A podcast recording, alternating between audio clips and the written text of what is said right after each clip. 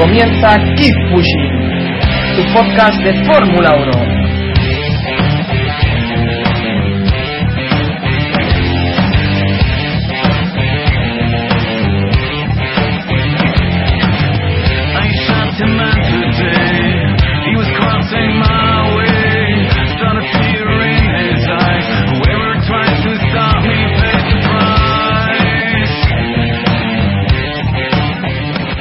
Rocky, do I have to pass button to win?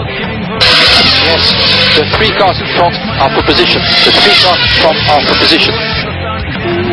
I mean, seriously, how do you want me to pass? How I arrive to him? What more I have to do?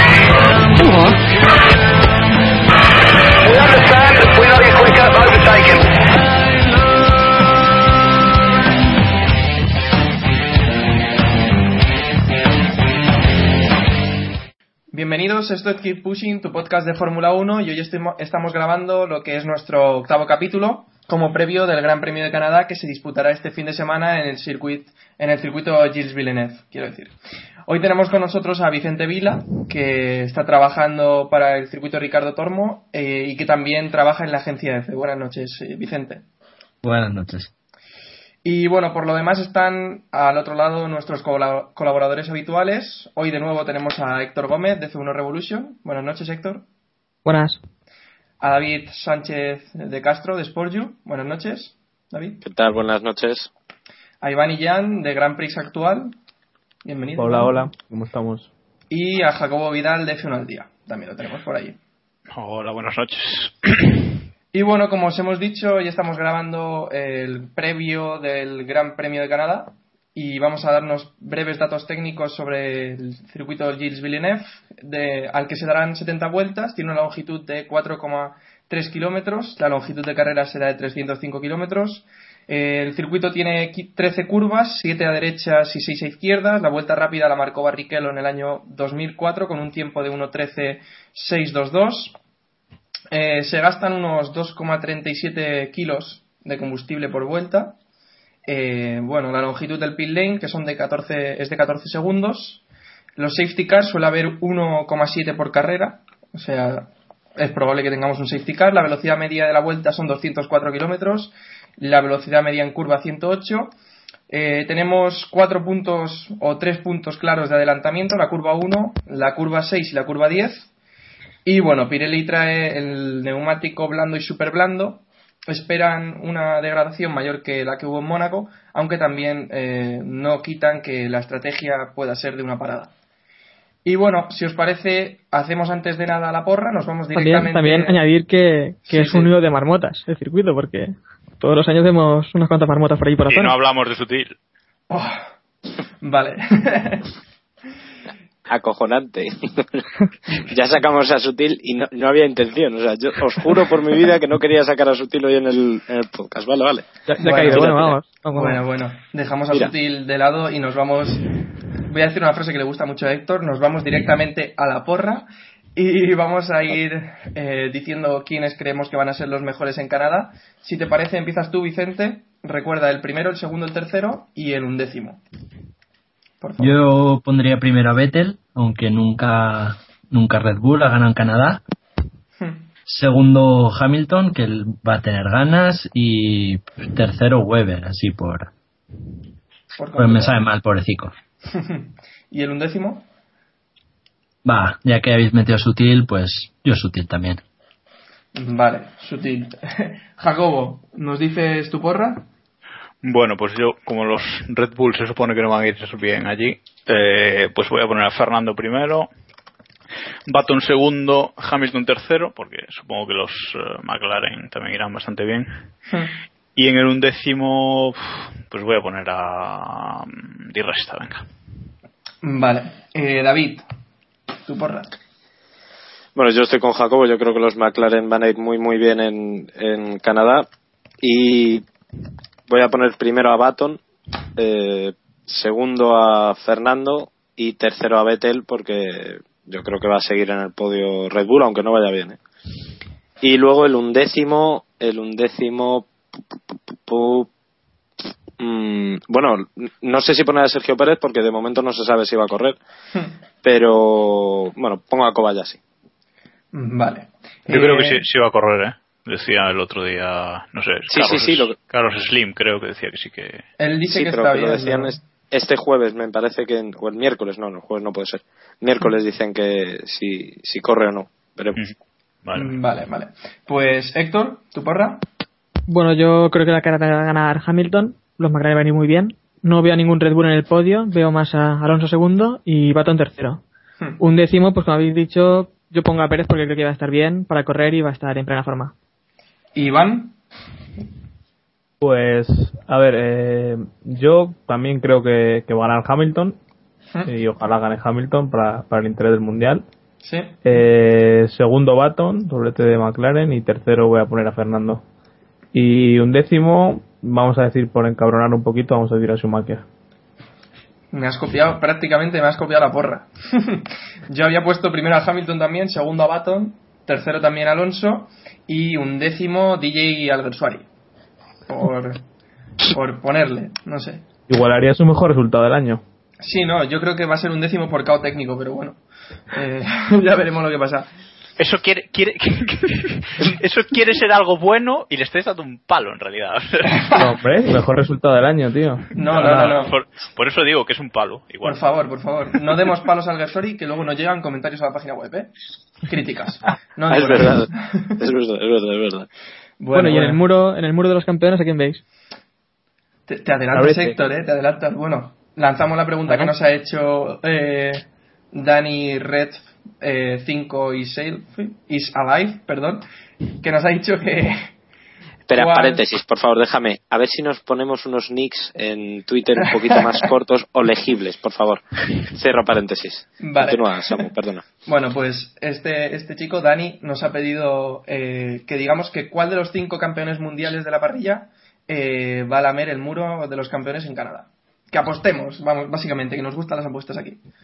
Va, ¿quién, quién Yo creo creéis? que, Iván. que Vettel y Schumacher también. Vale. Vettel y Schumacher, dice Iván. Eh, Héctor, ¿qué dices? No sé, no sé. Eh, hombre, pues tira que nadie, pero por decir a alguien, vamos a decir Alonso. Alonso. porque, porque no le va a decir nadie a vosotros, así que. vale. Y un saludo a Dani. Un brazo. Eh, David. Eh, pues iba a decir Schumacher y Alonso, sí, sí. Sí, Schumacher y Alonso. Pero o- Hamilton, Hamilton o Hit, no, junto, bueno, juntos ya podría estar muy bien, pero sí, sí, sí. Y a Vettel no habría que descartarle también, ¿eh? Vale, no ¿Dices a todos al final? Sí, a saco, eh, a muerte. Corean Todos ahí, todos contra el muro. ¿eh? ¿Ves? Y Alguersuari un décimo por cada técnico, lo que yo he dicho. Al final. Eh, Jacobo. Yo no he entendido la pregunta. A ver, ¿qui- eh, ¿quién se va a estampar en el muro? ¿Quién lo va a rozar? ¿O cómo va Rozarlo, rozarlo. ¿Quién se, va, Rozarlo. quién se va a retirar por culpa del muro, no? ¿Y en, en carrera? O claro, es que. En bueno, en ¿quién, ca- se supone que en carrera, digo quién- yo. quién lo va a rozar? Pues yo creo Todos. que Ham- Hamilton lo va a rozar y Maldonado se lo va a comer. Iván. Y No, no, no, no, no. No comento. Vale, vale. Y Vicente, ¿tú quién crees que se va a comer el muro? Yo creo que Michael, ya la edad no perdona. Vale. Pues yo sinceramente no, no he pensado quién se lo puede comer, pero es- creo que Maldonado es un Joder. candidato y sutil, sutil otro candidato importante. Pero esto no iba de campeones del mundo. Claro, claro, eso digo. Son los campeones, Claro, ¿no? Maldonado es Maldonado campeón del, mundo, campeón del mundo de GP2. Y Sutil, bueno, no, no voy a decir de qué es campeón Sutil. Bueno, venga, va. Que me enrolláis, que me enrolláis. Bueno, eh, vamos a comentar eh, la decisión de la FIA de que se permita correr en Bahrein, que a última hora parece que van a replanteárselo otra vez, ¿no? Y bueno, ¿qué pensáis que sobre que se pueda, se permita correr en Bahrein? Creo que estamos de acuerdo en que es una decisión que no nos gusta, ¿no? Eh, Jacobo.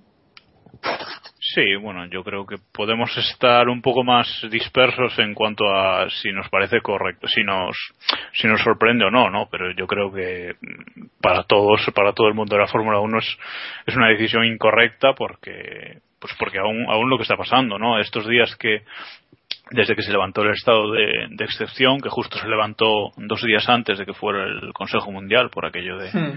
dar mejor imagen, supongo, y estas cosas, pues se han venido produciendo un montón de altercados, incluso hay, hay vídeos ya en, en YouTube de, de altercados de la policía cargando contra, contra los manifestantes pacíficos, etcétera, etcétera, ¿no? Sí. Entonces yo creo que, mm, que es muy arriesgado, o sea, no me sorprende porque Bernie siempre se sale con la suya o casi casi siempre Hmm. y bueno mm, es eh, incorrecta y esperemos que si se va no pase nada aunque me da esperanzas esto de que la FIA haya dicho ahora que, que se lo va a replantear después de las críticas de Weber, Barrichello etcétera ¿no? entonces que- eh, a ver Realmente los, los activistas han dicho que la van a liar parda como vayan, o sea que... es- Día de la ira han declarado así. Sí, pero eso del Día de la Ira, ¿qué, qué quiere decir? O sea, yo bueno, creo pues que... imagínatelo ya. Sí, no, básicamente me puedo imaginar lo que quieren decir, ¿no? ¿Tú qué piensas, Héctor, sobre, sobre este hecho? No, pues eh, también no recuerdo quién lo comentaba en Twitter antes, que aquí en España se habló incluso de no hacer ninguna de las dos carreras por los hechos racistas de una persona que, que se pintó la cara negra. Y me sorprende Sí. que con lo que está ocurriendo ahora en Bahrein, pues se decide hacer el Gran Premio, cuando aquí por un por uno, una sola persona que se pintó la cara de negro, se hablaba de no celebrar los grandes premios. Sí, pues... Bueno, Bueno, ta- también cuando el 11M se hablaba y al final se hizo también, ¿no? O sea que... Y el 11S coincidió también con, no me acuerdo qué gran premio, pero vamos, se corrió ese fin de semana. Italia, claro, y se disputó sin ningún problema. La Fórmula 1 siempre está por, siempre ha estado pasándose el tema de los derechos humanos y las situaciones políticas Sí. por el arco del triunfo. básicamente sí. Eh, lo de China, que China siga estando en el mundial, pues en fin, ¿qué vamos a decir de los del, de los derechos humanos en China, no? Hay un, me parece que Bueno, ¿y en, la, ¿y en la India qué? En la India, lo- ¿cómo, ¿cómo están construyendo ese circuito? En las condiciones que la gente, en las condiciones que está la gente que está construyendo ese circuito. Eso- Sí, sí, sí, sí, sí. O sea, es que si nos ponemos así, realmente el, el Mundial de Fórmula 1 debería estar en países, no se me entienda mal, civilizados.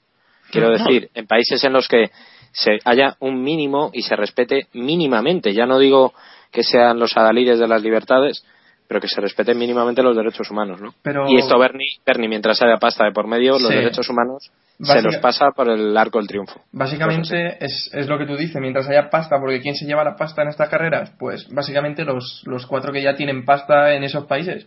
Porque si no, porque se va a estar hablando ahora de construir un circuito en, en Grecia? Es que estando la situación como está en Grecia. Es otro, otro ejemplo. Y aquí en Bahrein pues ha sucedido lo mismo. Se llevan la pasta quien se la lleva y, y bueno. ¿Qué piensas? Y otra pregunta también. Bueno, Sí. no, sí, sí. No, no, No, Héctor. luego lo comento. Vale, vale. Eh, el resto, ¿qué pensáis, Vicente? ¿Qué piensas sobre que se celebre Yo el Gran Premio de Bahrein? Creo que simplemente siendo egoístas, mirando por la Fórmula 1, no tiene sentido ir a un país en el que te la van a montar. Claro. Sí. Si lo que quieres es mostrar imagen, todo bonito, todo precioso, llegas, limpias los camiones, ahora te vas a un circuito en el que mm, van a tener problemas los pilotos para entrar, eh, puede pasar cualquier cosa, Dios no lo quiera, Hmm, no le veo, no, le veo el sentido. Vale. Es que hay, hay un tema también. El, en Brasil, que se supone que es un, o sea, que es, es un país en paz, eh, casi se arma también, pues el año pasado mismo, con Baton, o, ¿sabes? Sí. Es un país Y hace con dos mucha- años en Sauber. Claro, y es un país que, que está en paz, tiene mucha violencia, sí, pero está, o sea, mucho, bueno, robos y eh, de estas cosas, ¿no? Pero es, es un país en paz. Pues no me quiero imaginar lo que puede pasar en Bahrein, un país que, un país que está en, en guerra, entre comillas, Hmm. y, y lo que puede pasar, ¿no? Entonces, mm, Bueno, aún recuerdo, Jacobo, cuando se avisaba también aquí en Valencia de los robos que, que había también en la zona. Claro, entonces es que es que pillan a un piloto, pillan a un piloto de pues eso, del circuito al hotel o donde sea y qué pasa. Es que eso Pero eso yo creo que en cualquier país, básicamente, porque tampoco. No, vamos a ver, hay, hay una cosa que es distinta. Yo, por ejemplo, lo que comentáis de Valencia, a ver, se presupone que eh, España es un país civilizado. Podríamos discutirlo largo y tendido. Bueno, que se lo digan se a Simoncelli, por ejemplo. por ejemplo. O sea que y, mm, es normal que la seguridad se amplíe en un acontecimiento de, de este nivel, ¿no? Pero que Bahrein, el Gran Premio de Bahrein, va a ser utilizado políticamente para las revueltas, tanto para tanto por un lado como por otro. Es decir, el- el- los reyes de Bahrein o el, rei- el reino de Bahrein Hmm. va a utilizar el Gran Premio de Bahrein para decir, mirad qué seguros estamos, que ha, pas- que ha habido un acontecimiento mundial y no ha pasado nada, y los otros van a decir, mm, está todo el mundo mirándonos, vamos a sacar eh, pecho, el día de la ira, ¿no? Que, que decíamos. Sí. A mí me parece una irresponsabilidad y creo que ha sido Eric Boulier el que le ha dicho, el que ha dicho que le parece bien mientras eh, haya seguridad eh, de las personas que allí viven y la seguridad del equipo. Yo creo que esto es el resumen, Claro. que es que nadie puede garantizarles esto. Y os lanzo otra pregunta. ¿Esperáis represalias de la FOTA que no vayan a correr? Porque, por ejemplo, Alba Saiz ya nos dijo el otro día por Twitter que, que Hispania acata la decisión de la FIA y que básicamente no van a hacer ningún comunicado ni nada porque por eso, porque ya es una decisión de la FIA, la tienen que acatar. No sé qué pensáis, si va a haber represalias por parte de la, de la FOTA, Iván, que no has- Yo creo que no, no se van a atrever, sinceramente, porque al final esto es como es. Igual que a esto le da igual lo que esté pasando para, para hacer dinero, eh, a, a los equipos lo que les importa es el mundial y, y no van a no van a tirar y arriesgarse a multas, a tirar puntos y demás para Hmm. por hacer no hacer la gracia, sino a- sino luchar por unos ideales que, que si a ti te parece injusto y vergonzoso que vaya a la Fórmula 1 ahí, pues lo suyo es que te, te niegues o que no o que intentes que no se vaya, pero bueno, al final lo que importa es lo que importa. Pero... Y otra pregunta. Vale, sí. Di, Eh. ¿Creéis también que se debía correr en Japón? Bueno, lo de Japón es muy distinto, yo creo que Es sí. que, No Claro, sé si es, que- es muy distinto, claro, pero Yo creo que sí, yo creo que lo de Japón. A ver, eh, más que nada porque es la organización de Japón la que quiere correr, ¿no? Digo yo, vamos, no lo sé. Digo yo que si, si la organización de Japón dice, mira, no, no corremos que, que por eso hay mucho gasto y hay que reconstruir el país. Sí. O sea, digo yo, no lo sé, tampoco, no sé. Sí, yo creo- ahí- Yo creo que más Sí, esto es esto es más por parte del circuito que por parte de yo- lo digo yo porque también en Japón eh, eran Lorenzo y Rossi estaban hablando también de no celebrar la carrera de Hmm. motociclismo por bueno, la pero, Rossi- pero Lorenzo, Lorenzo las animalada que dijo, que ahora comentamos para quitar el momento serio, tiene telita, ¿eh? Lorenzo se debería guardar un poquito. Pero bueno, continúa. por favor. yo, también pensando que el motociclismo tiene demasiado peso en Japón. Está Honda, Yamaha, no sé. Sí, claro. yo- creo que se deberían correr tanto una carrera como otra, me refiero en Japón, no, no en Bahrein, por el mero hecho de dar normalidad, de poder traer eh, algo de riqueza al país. No sé si dará pérdidas, si da pérdidas en caso de que de, de pérdidas, obviamente no. Pero, No, pero ellos, ellos lo dicen, ¿eh? Ellos dicen que lo que quieren es que ahora eh, sea vaya mucha gente a, a Japón, eh, mucho Claro, turismo, claro. porque les da, les da pasta, ¿no? Es que es normal. Eh, no ¿Qué querías decir, David? Que Eh, decías... no, bueno, no sé si visteis ayer la rueda de prensa del campeón del mundo de MotoGP, Jorge Lorenzo, Off, to- off topic, por cierto. Sí. off topic, eso es. Eh, bueno, que dijo algo así como que él estaba en contra de, de ir a Japón y tal, porque es que prácticamente dijo que había visto un documental en el que no estaba seguro de que allí no hubiera radiación y acabó la mítica rueda de prensa Sí. diciendo algo así como From this water I will not drink. Sería una traducción, ahora si queréis os paso el vídeo para que lo, lo podáis disfrutar, porque es un momentazo. O sea, es indigno que un campeón del mundo de cualquier deporte, vamos, que un deportista de élite de cualquier eh, deporte diga semejante tontería, tontería, y más sobre un tema tan serio como este, ¿no? Hmm. Creo que, o sea, Lorenzo tiene, está en todo su derecho en tener miedo, el miedo es libre, eh, pero bueno, decir semejante idiotez de From this water I will not drink, que claro, eh, yo lo escuchaba y decía, no puede ser que lo ha dicho, no, esto, esto es el informal, yo estoy en 1999 y este tío es tonto, o sea, esto es así, así que, pero bueno, en fin, veremos a ver yo, qué pasa.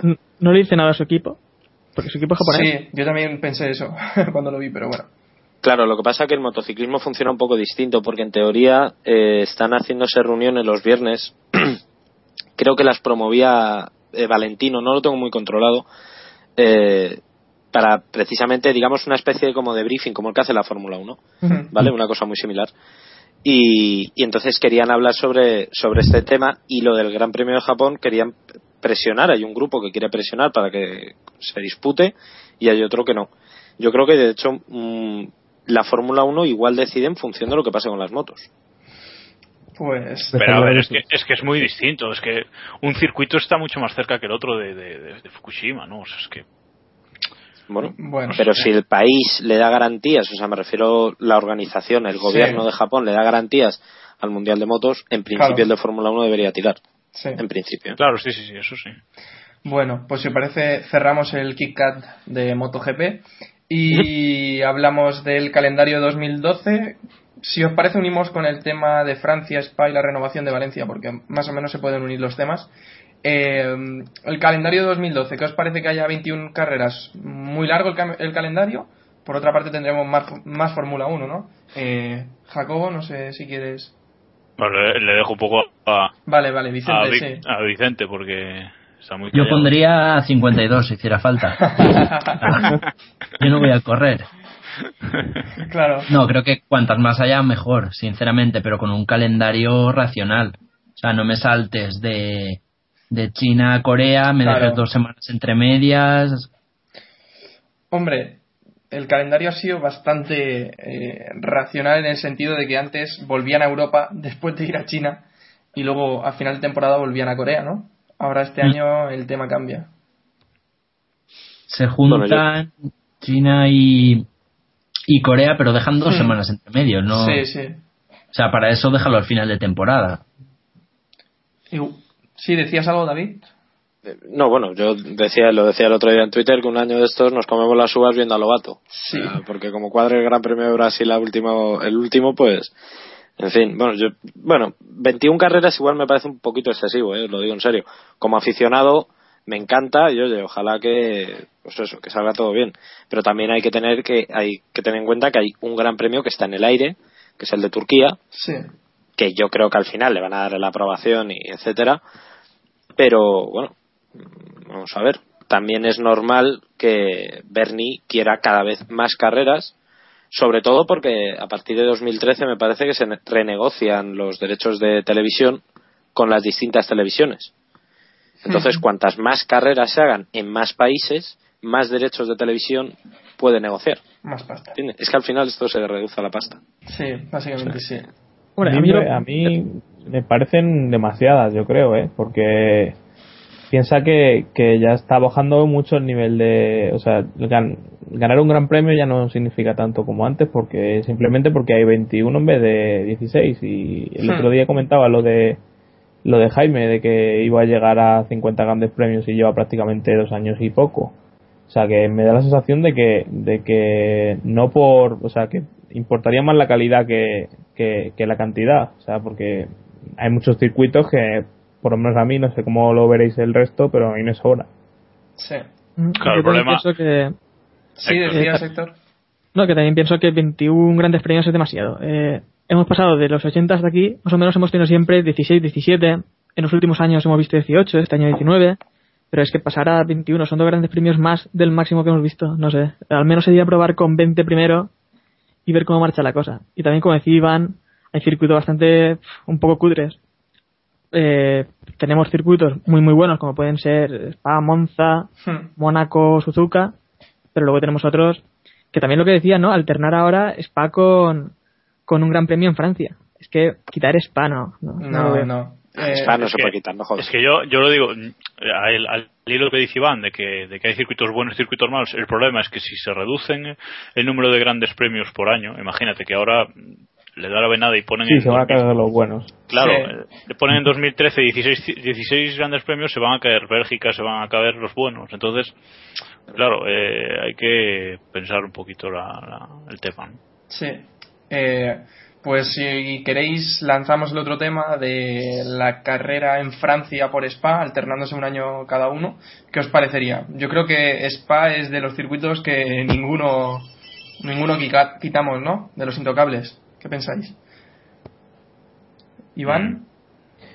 Yo creo que no sé exactamente cómo es el proyecto de o lo que se está hablando de Francia, pero yo dudo que en Francia se pueda realmente un circuito y haya y haya, haya dinero y, y ganas de, de Hmm. volver. Claro. O sea, no lo veo no lo veo tan claro. O sea, creo que Bélgica está en peligro y, y va a estar en peligro mientras mientras no cambien las cosas. Pero no termino de verlo alterando con Francia. Es, es que es complicado y quitar a Spa, pues pff, Spa es de las mejores carreras que tenemos durante toda la temporada. No sé qué piensas tú, David, sobre este asunto. No, bueno, yo creo que estoy más o menos con, con Iván. La verdad es que sería una pena que, bueno, perder la carrera de Spa, que todos los años pasa algo. Todos, absolutamente todos. Pero ahora ha algo. renovado hasta 2016 o no sé cuánto, ¿no? Algo así. Sí, sí, pero lo de alternarlo con un circuito de Francia, ¿y con cuál? ¿Con Paul Ricard?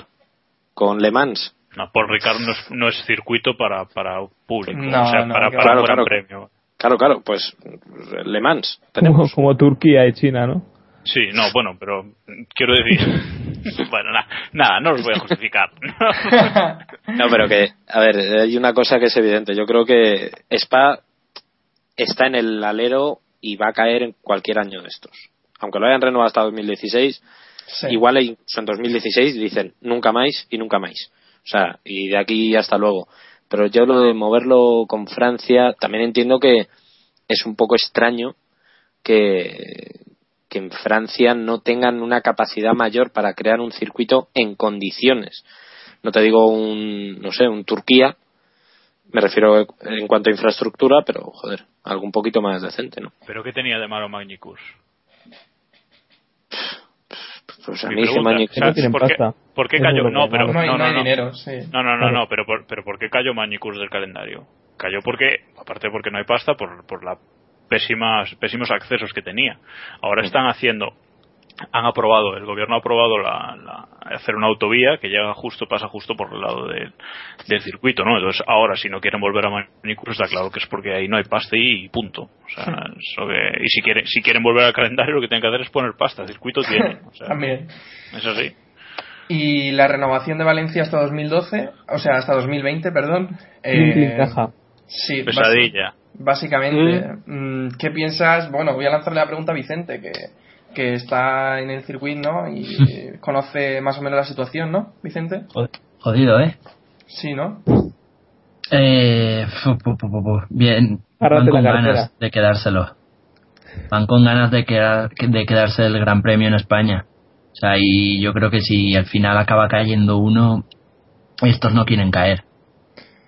Pero yo es que, sinceramente, Héctor y yo, bueno, supongo que tú habrás estado varias ediciones, ¿no? O todas las ediciones en el circuito. Yo las tres. Héctor y yo, bueno, yo he estado dos, Héctor ha estado una y sinceramente el circuito es que no acompaña. El problema es el trazado del señor Tilke. No sé si estáis de acuerdo, pero Yo el año pasado estuve de allí, eh, además fue un hipertrinque, o sea, espectacular, y me aburrí viendo la carrera de cojones. Sí. Yo no creo que el circuito Sí. acompañe. Nada, Hay, además hay que nada. decir una cosa. eh, aquí en España tenemos tal vez dos de los peores circuitos del Mundial de Fórmula 1. Sin duda. Pues, pues sí, Para, hay que para ver más. carreras, para ver carreras y para el aficionado son dos de los peores. Y, Y el no jarama, de- el jarama ahí, ay, de verdad. Jarama va a desaparecer ya. Ahí. No, pero, no, es pero el no, solo circuito de Fórmula 1.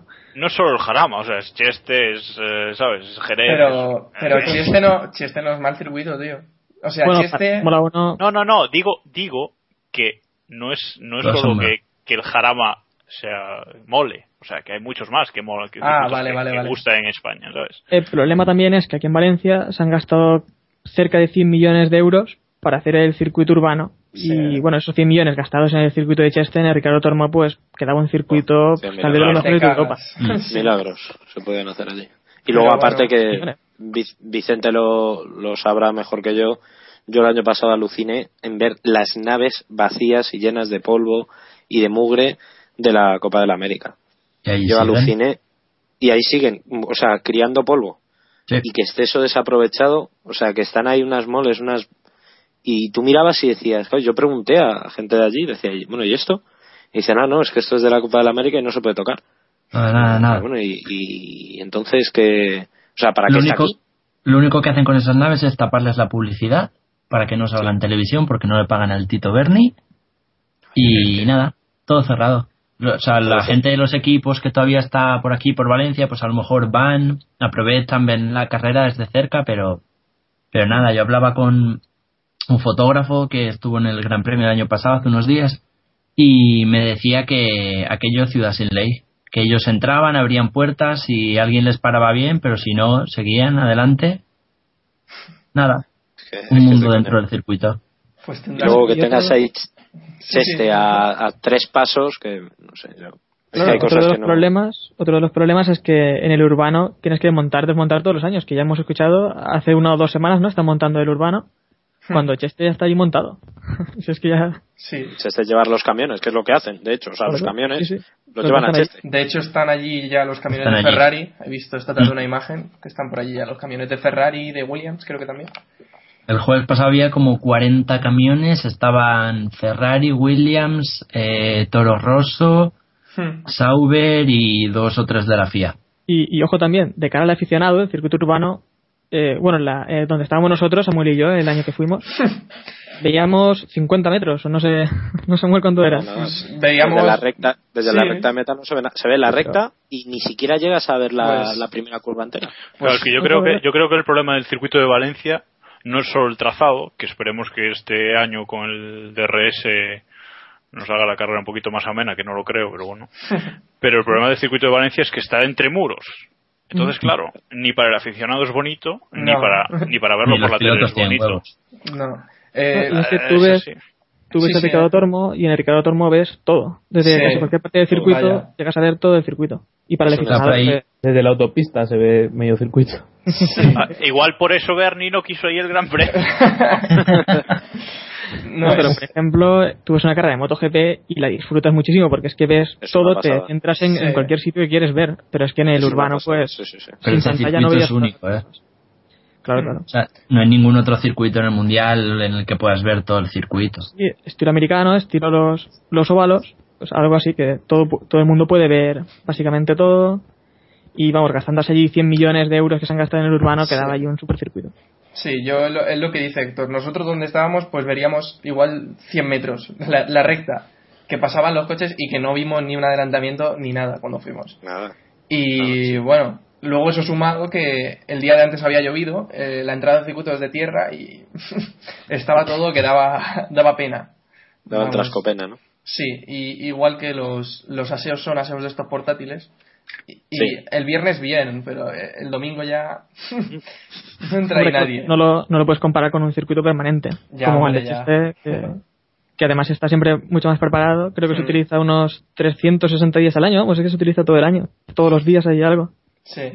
Claro, pero a ver, Montreal, que vamos ahora también es un circuito que no es permanente. Y es un circuito que tú lo ves por la tele y dices, joder, Es te, espectacular. te parece permanente y es un circuito espectacular. Albert Park, tres cuartos de lo mismo, Sí, ¿sabes? sí. Que- Pero yo recuerdo que hace no mucho, bueno, el año pasado creo que fue, Jacobo Vega decía que mm, para los mejores circuitos de ver, para ver una carrera, eh, Canadá estaba entre los mejores. Para mí Canadá, los- personalmente, es mi favorito del mundial. Mm. Es que me parece, vamos, impresionante. Sí, además es muy muy bonito, o sea, visualmente es, es, es precioso. O sea, el problema es que con lo de Valencia circuito, se ¿eh? quiso hacer un... Sí, sí, como circuito, o sea, el trazado es genial. El problema es que con Valencia se ha intentado hacer una especie de... Me río yo cuando decían que era, iba a ser el Mónaco nuevo. Madre de Dios. Ay, madre. No, Pues eso, además- pues han intentado hacer ahí una mezcla, una especie que no es ni Montreal, ni, ni Mónaco, ni muchísimo menos, Hmm. ni, no sé, ha quedado ahí una bacalá de, de circuito que, en fin, a mí personalmente me sobra totalmente. Hmm. Yo no, no entiendo que, y que lo quieran renovar hasta 2020, evidentemente el gobierno eh, quiere hacerlo, pero bueno, yo me sobra. Pero A mí, a, mí, a mí personalmente es el circuito que más me sobra de todo el mundial. De los 20 de este año, es el que más me sobra. es el menos diferencial, sin duda, porque cada circuito tiene su historia. Pero Valencia, Ujú. ¿qué tiene Valencia? Valencia nos acordaremos dentro de muchos años, o vamos, o ya, eh, de la vuelta de campana que dio en el aire Weber el año pasado. Y poco Y ya. más. ser. Y Sí, del ya. adelantamiento de Hamilton al coche de seguridad. Y ya está. Y, y ya está. O sea, es que no, no sé. Sí. Estaba hablando además- alguien por ahí al fondo. Sí, yo. Ah, Eh, vale, además, pues sí. Montreal es un circuito que te aporta adelantamientos, te aporta espectáculo, te aporta muchas cosas. Y, como decir, visualmente es un circuito muy, muy bonito. El de Valencia, pues, si es que, si decimos los, los dos que más nos sobran del Mundial, yo para mí, el de Valencia y el de Barcelona. Ya está. Para mí también. Mm, yo, Valencia y... mm, no sé, no sé. Yo es Fíjate, que yo para, no sé si para mí, para mí Valencia, está ahí, Valencia ahí. y Abu Dhabi. Diría. Ah, pues a mí Abu Dhabi. No, a mí Abu Dhabi me gusta. Tiene su historia. No sé, hay su... Pero vamos, sí, Valencia está claro que nos sobra todo. O sea que... Sí. Bueno, Creo que menos a Vicente nos sobra todo el valenciano. No, Yo ahí no me puedo meter. Normal. Bueno, bueno, pues seguimos. eh, vamos a seguir dando palos a la FIA. Esta semana que no tenemos pilotos, pues se los damos a la FIA. ¿Qué pensáis de la decisión de limitar los motores a 1,6 litros y a 12.000 revoluciones por minuto? Eh, no sé quién quiere empezar hablando. David. Bueno, yo volviendo a- antes ya que hablábamos de las motos, pues vamos a usar el mismo ejemplo. Las motos el año que viene de MotoGP son 1000 caballos, ¿no? O sea, 1000 centímetros cúbicos. Sí. Y este año son 800. Vemos que se avanza. Digamos que se, intenta eh, acercar más al mercado, ¿no? Quizá ese es el argumento que da la Fórmula 1. Pero es que las motos sí se pueden llegar a vender, entre comillas, pero un Fórmula 1 no. Es que no es un, no es un prototipo que luego eso se pueda acercar a, a lo que realmente vas a comprar. Si ese fuera el argumento, a mí me parecería bien, pero es que no, no puede serlo. A mí me parece una estupidez supina que la, la Fórmula 1 acabe siendo, pues en fin, una especie de, de, no sé, de GP2, de GP3. Es que, es que va a ser una cosa muy extraña. El sonido, un Fórmula 1 suena como no suena ninguna otra competición hoy. Y, y ya si escuchamos los Renault, pues ya fíjate cómo suenan. Pero que no sé, que para quitarle potencia, quitarle sonido, eh, le quita muchísima gracia. A mí, Le a mí quitan es que- sentidos. Es a mí que, es más que el más que el, el tema del sonido que ya lo veremos y los equipos ya harán para que suenen o, o ya veremos cómo, cómo va el tema no Eh, la cuestión es que cuando estemos viendo la Fórmula 1 con, con motores de cuatro cilindros eh, la gente te va a decir pero ese, ese monoplaza lleva el mismo motor de cuatro cilindros y uno con seis litros que lleva mi, mi Seat Ibiza o sea es Sí. que Claro, claro, claro. es que es de coña ¿no? Sí, sí. Por, por eso te lo comparaba con las motos. Porque es que tú dices, joder, es que una cosa, vale, tiene su sentido porque eso es una moto hiperpotente y yo si me quiero comprar una burra guapa, dicho así en la cara, me compro la M1, ¿sabes? De, de este, es normal, pero si es que... Pero es que, a ver, una de las razones para que nos guste la Fórmula 1 es en parte el sonido. Y es porque es, es el coche más rápido, ¿no? Capaz de hacer un, un circuito. A mí lo que me parece mal es el límite de revoluciones, a que no le veo tampoco ningún sentido. Cada uno que fuerce lo que quiera a su motor. Sí, ya Y- ve- Sí, acaba, acaba Héctor. No, bueno, que también hemos visto a finales de los 80, Honda también hacía un motor de, de 1,5 litros y sacaba 1500 caballos en, en calificación. Que bueno, el límite de, de cilindrada tampoco es el problema. Yo creo que el problema que veo es el límite de revoluciones. Sí, y el aumento del peso, porque se pasa a tener un peso mínimo de 680 kilos, ¿no? 60 60 ¿660? Vale, vale, pues 660, no sé. Yo no, no me parece bien y bueno, esperemos, como hoy se decía, que igual se retrasa la decisión finalmente, ¿no? Sí, pero si al final se va a tomar la decisión... Sí, pero va a llegar ¿no? Es que va a Sí. llegar, es que el problema es que va a llegar y, y la decisión yo creo que está muy tomada. Igual Sí, en yo creo que no. 2013 no, pero Sí, van. Es una, es una tontería resistirse porque es lo que viene. Es así. Bueno. Por mucho romanticismo que tengamos, la- lo que viene es eso y ya está. Hmm. aquí, hay bueno, una cosa hay una cosa Héctor. No, que al menos ya nos han quitado la idea esa del motor de motor único para todos, que también era una chorrada. Es que... No, pero es que, a ver, a mí no me a mí no me extrañaría. O sea, estamos, vamos a pasar a cuatro cilindros, 1,6 litros, 12.000 revoluciones. Eh, a mí no me extrañaría que, pues, tres, cuatro años después, cogieran y hicieran lo del motor único de eh, WRC, Fórmula 1 y Mundial de Turismos. O sea, porque, total, ¿no? Es que ya, eh, estamos en unos niveles tan, tan, ta- estamos poniendo la cosa tan, tan bajo que ya que más da, ya que lleven todos el mismo motor. Es que Sí, y el mismo chasis, ¿no? Y hacemos una GP2 nueva. Claro, no, es que yo, yo aquí, yo aquí lo que veo es que o se, o se rompe la Fórmula 1 como se estuvo a punto de romper en 2010, o sea, o se, Sí. o se- o se rompe y se van unos por un lado y otros por otro, o todos por un lado y dejan a Bernie solo, y hacen ellos lo que le dé la, la gana y siguen con estos motores o suben a los V12 o vamos, la, la quimera, ¿no? O, Sí. o si no, esto llega, esto va a llegar y, y va a ser así. Y lo del motor único, vamos, yo creo que como, es como se firme, vamos, se llega, se Bueno, llega él seguro. Algunos equipos no van a no van a dejar tampoco llegar ahí. También lo que es que para mí lo que se debe limitar es la aerodinámica, a la que tampoco le doy mucho sentido porque es tirar dinero en un pozo, que es algo que para los coches de calle no sirve para nada. Se debería pensar un poco más en la mecánica, sobre todo en los motores y dar libertad a los equipos, cada uno decida lo que quiere.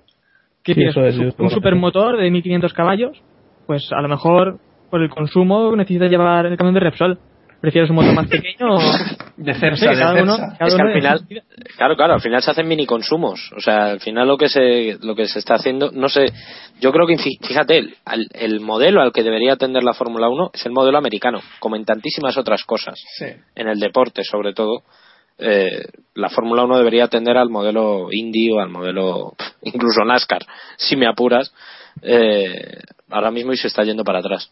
Yo creo que era Pedro Martínez de la Rosa el año pasado, o hace dos años, yo no me acuerdo, cuando se empezó a plantear esto, que él decía que se estaba yendo hacia atrás y se Mm. están retrocediendo muchísimo, porque en teoría estos son los coches más potentes. La Fórmula 1 se nos vende como que son los coches más potentes, lo último en tecnología, la repolla con cebolla, hablando mal, eh, de- automovilismo. tiene que si no, no. Es que si no, no soy yo, macho, ya te digo yo.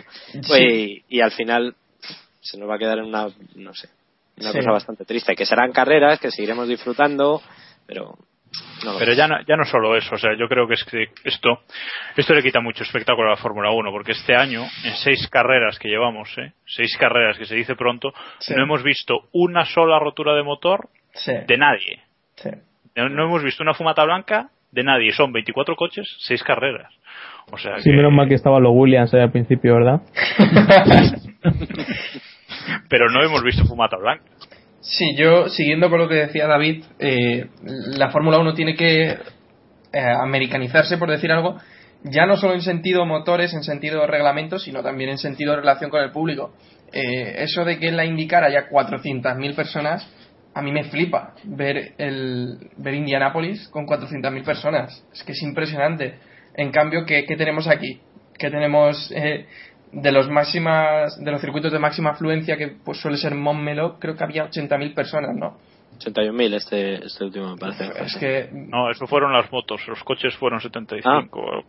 sí, pues pues mejor me lo pones, o sea, lo primero que hay que hacer es mejorar la relación con el público y, y las entradas ponerlas en unos precios reales. Sí, un poquito más razonables. No poner un 200 euros la entrada más barata es una bur- burrada, es una Sí, pero burrada. eso, Sí, lo- eso no depende de los no- circuitos. Ya, no, no, está claro, está Claro, claro. claro, que pone eso es, la- ahí- eso es lo que yo digo. Sí, sí. Si queréis decir. No, No, no, bueno, eso, yo- que, que, que la- las entradas son carísimas, y, y- pero no se llenan los circuitos y no las bajan, o sea que... Claro, es que es eso. No, pero las entradas son carísimas porque cada circuito tiene que pagar X a un promotor llamado Ya, pero si, yo Ya, vendo el 50% de mi aforo, pues yo qué sé, digo yo que bajándolas a lo mejor vendo el 80% y saco la misma pasta. Pura ¿sabes? ley de oferta y demanda debería Claro, ser así, sí. Además hay una cosa por añadir, eh, la realización televisiva de las carreras americanas es espectacular. Sí. O sea, es, es, eh, hay siglos de, de diferencia. Lo que vemos incluso en las infografías. Lo de las cosas- cámaras giratorias de la las India, cámaras flipa, giratorias, ¿eh? Es que son flipa. increíbles. Yo tengo ahora mismo la imagen del otro día, de la carrera del otro día, de una cámara de Danica girando. En Sí. el, y claro, tú decías, es que yo esto lo quiero ver en la Fórmula 1, por favor. Y, Por favor. y desde el live timing creo que puedes seguir eh, cuánta gasolina le queda a cada, a cada coche, Sí. ¿eh? si no me equivoco, ¿no? Y Sí, sí. muchos más datos, o sea, Pero es que además son cosas que ya llevan, ya tienen sus años, ¿eh? No es que sea nuevo de este año. Y No, es no, que- claro. Sí, sí, sí, sí. Es tienen que ya muchos años yo- y la Fórmula no ha copiado nada de, ese- de esas cosas. Por ejemplo, un momento, Iván, la única cosa que, lo más fácil también para, para aquí, para la Fórmula 1, sería decir cada piloto qué neumáticos lleva. En la me- pantalla no sería tan complicado. pensamiento, tío, ¿eh? Sí, es decir, es, es, es algo tan sencillo de, de hacer y que nos aclararía muchas cosas. En vez de pintar tanto, Sí, sí. que no se ve nada. Sí. Sí, al final. Bueno, pues si os parece, vamos a pasar el apartado de preguntas, de preguntas que nos han hecho nuestros oyentes. Os lanzo la pregunta que le hizo la semana pasada Antonio Díaz del Campo, que preguntaba cuál era cuáles eran los equipos más parejos para nosotros. No sé si la, si la habéis pensado esta semana, que os la mandé de deberes, no sé. Los pilotos, ¿no? Los pilotos más parejos entre los Sí, compañeros. Sí, los compañeros de equipo más parejos. Venga, Héctor, tú que no estabas la semana pasada. Bueno, yo sí, yo os escuché la semana pasada y mientras lo estaba pensando. Creo que fue eh, David quien lo dijo, o no recuerdo bien. Sí. Para mí los estoy de acuerdo con él en que son sutil y directa. Eh, para, para, mal para sutil también, porque llega directa ahora mismo y más o menos le está igualando. Creo que van empatados en carreras. En clasificación, en calificación es verdad que siempre queda directa por delante de sutil, pero más o menos son los más parejos. Tal vez también eh, Kobayashi y Pérez. Tampoco está, ha entrado muy bien Pérez. Hmm. Mm. ¿Y el resto? ¿Qué pensáis, eh, Iván? Yo me mantengo en lo de McLaren. Eh, McLaren. El tema es que eh, son muy al- muy distintos los dos pilotos. Entonces, eh, dependiendo del circuito, dependiendo la táctica, dependiendo la estrategia, puede Hmm. uno, uno sacar la cabeza o otro. El resto yo creo que no tienen esa... Y no sé, a- atrás también depende mucho de, de la carrera. Si tiene si ha tenido una mala calificación, son mucho más irregulares, tanto los coches como los, como los pilotos, es más difícil comparar. Sí. Vale. Eh, Vicente. Yo me quedo con lo que decía Iván, ¿eh? estoy viendo y McLaren, a ver, eh, Hamilton en carrera la ha ganado cuatro veces a, a Baton, que ha, ha quedado dos veces por delante, Hmm. y luego en clasificación está igual 4-2, pero, o sea, es momentos puntuales, es depende de circuitos, creo que es la pareja más igualada de toda, de toda la Fórmula 1. Sí. ¿Y Jacobo? Bueno, yo creo que es más fácil deciros que son más desigualados, ¿no? Es que el resto es que ningún, Claro, pero ni- ningún- pregunta. pero yo, yo, yo como me voy por las ramas y me da igual. no, a ver, para mí, para mí también, yo creo que los más igualados también son McLaren y Force India. O sea, y la semana pasada dije también Sauber, pero mm, quizás un poco menos, porque también es un novato y tal. Pero Sí. yo creo que Force India y McLaren son los, son los más igualados, aunque en McLaren a veces dices, bueno, McLaren son los más igualados. dices, bueno, pero que va Hamilton, no sé qué.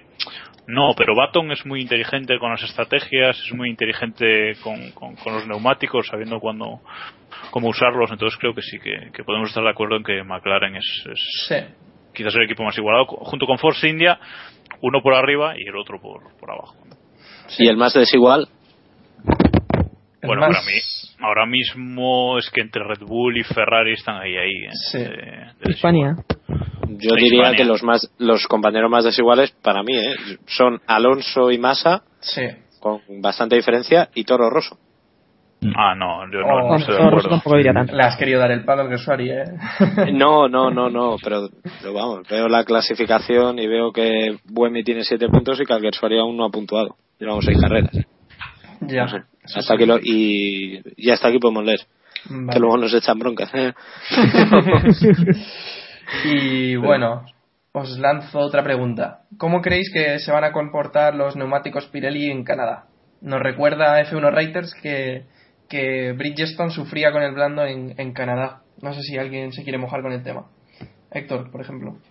No, hombre, ya lo he dicho antes, que es que no lo saben ni ellos, entonces nosotros también podemos saber poco de este Hmm. tema. Eh, hemos visto que a las carreras que han ido ellos mismos tampoco sabían nunca cuántas paradas iban a hacer los equipos, siempre han hecho una menos, o se podía hacer una menos y ellos han dicho una más siempre. Por lo tanto, no sé, ellos han dicho que una parada imposible que haga alguien. Pues yo creo que algún software lo va a intentar.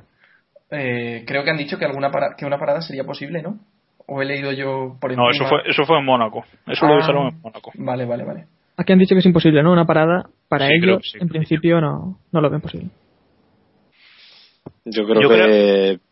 Vale, vale, sí. Sí, tenéis razón. Gem- Gembery ha dicho que es poco probable que se vea una estrategia de una parada. Yo he dicho que, que era probable. Me he equivocado yo. Sí, Jacobo. No, eso- yo solo una cosa. Yo creo que, fa- que van a funcionar divertido. O sea, que va a ser va a ser un poco lotería y, y ya veremos. Yo digo que, que mínimo van a hacer tres paradas los de delante. Sí. Ya veremos. Veremos. Yo voy a dar un dato mínimo. El viernes en los entrenamientos, eh, Sí. Pirelli va a llevar un compuesto medio Sí. nuevo que, bueno, en principio quieren testearlo a ver cómo, cómo va y será interesante sobre todo de cara a próximas carreras. El Y blando. yo creo.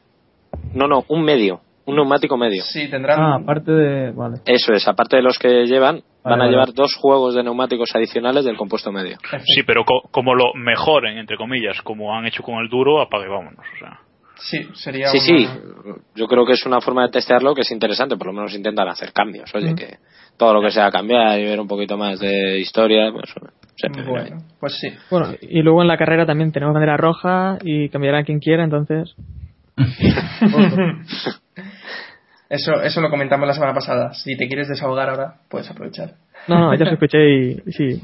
Coincido con vosotros.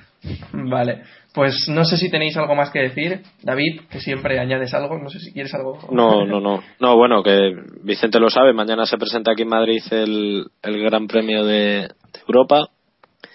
¿Estarás Eh, van a venir a- en principio sí, no lo sé si, si iré. Eh, en principio sí. Que van a estar Carlos Gracia y. que ya sabéis que se te que hacer la foto. Sí. Y Jorge Martínez Aspar. Que bueno, vamos a ver qué nos, qué nos pueden contar y será interesante a ver si nos deja preguntarle Carlos Gracia si fue él el que fue a Bahrein a comprobar que la situación está arreglada. Va a ir. Caravante, ¿sabes? Mm, En principio solamente están anunciados, buena pregunta. En principio solo están anunciados Aspar y, y ahí, carajo, y Carlos Jorge. Gracia.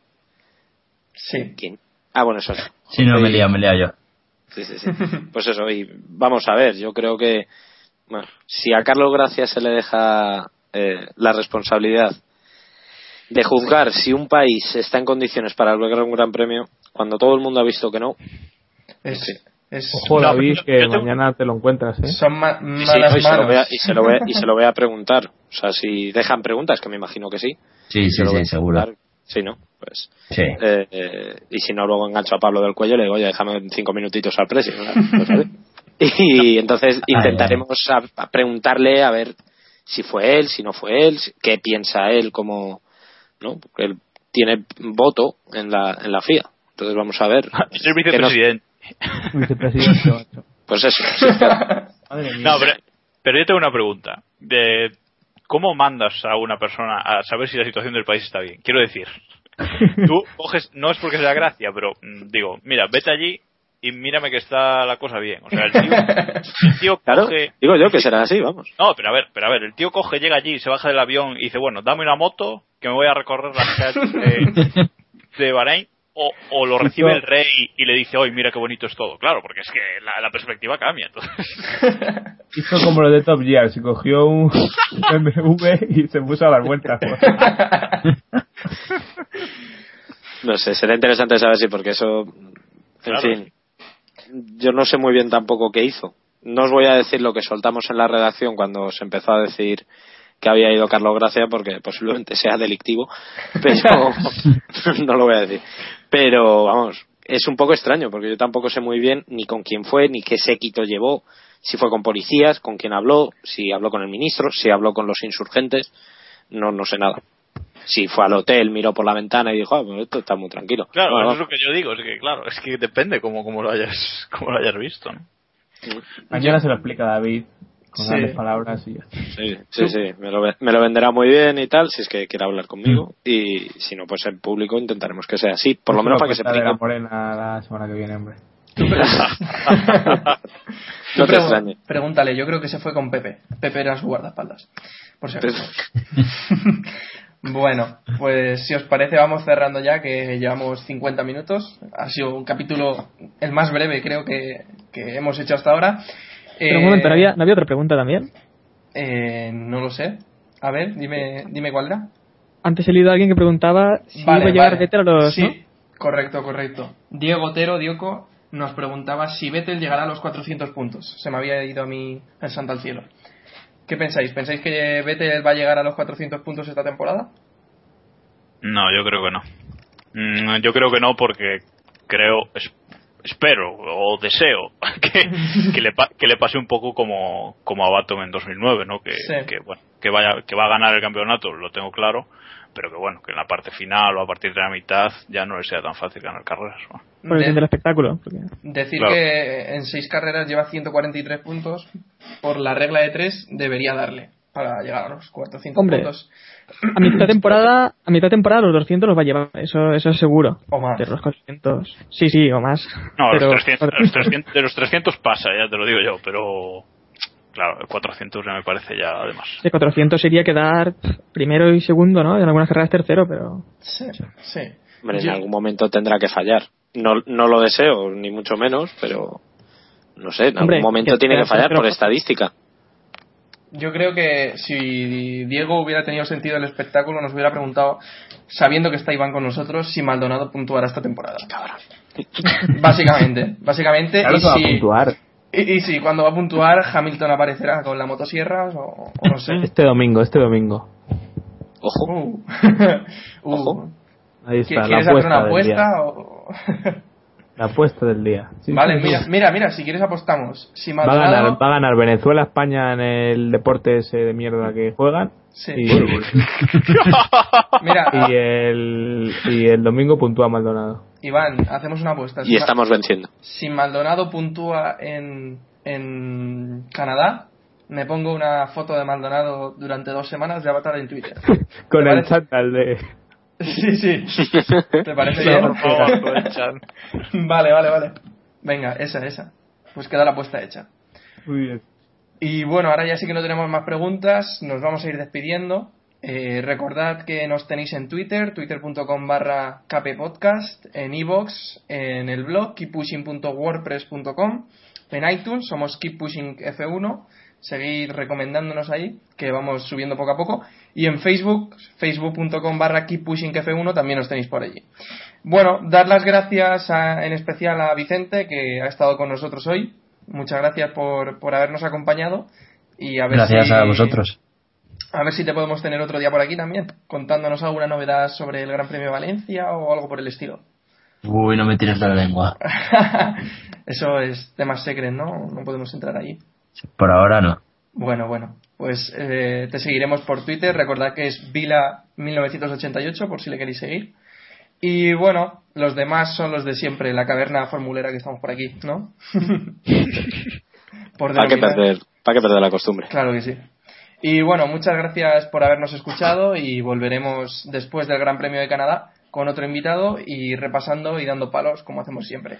Eh, gracias por haber estado ahí y recordad, keep pushing al máximo. Adiós.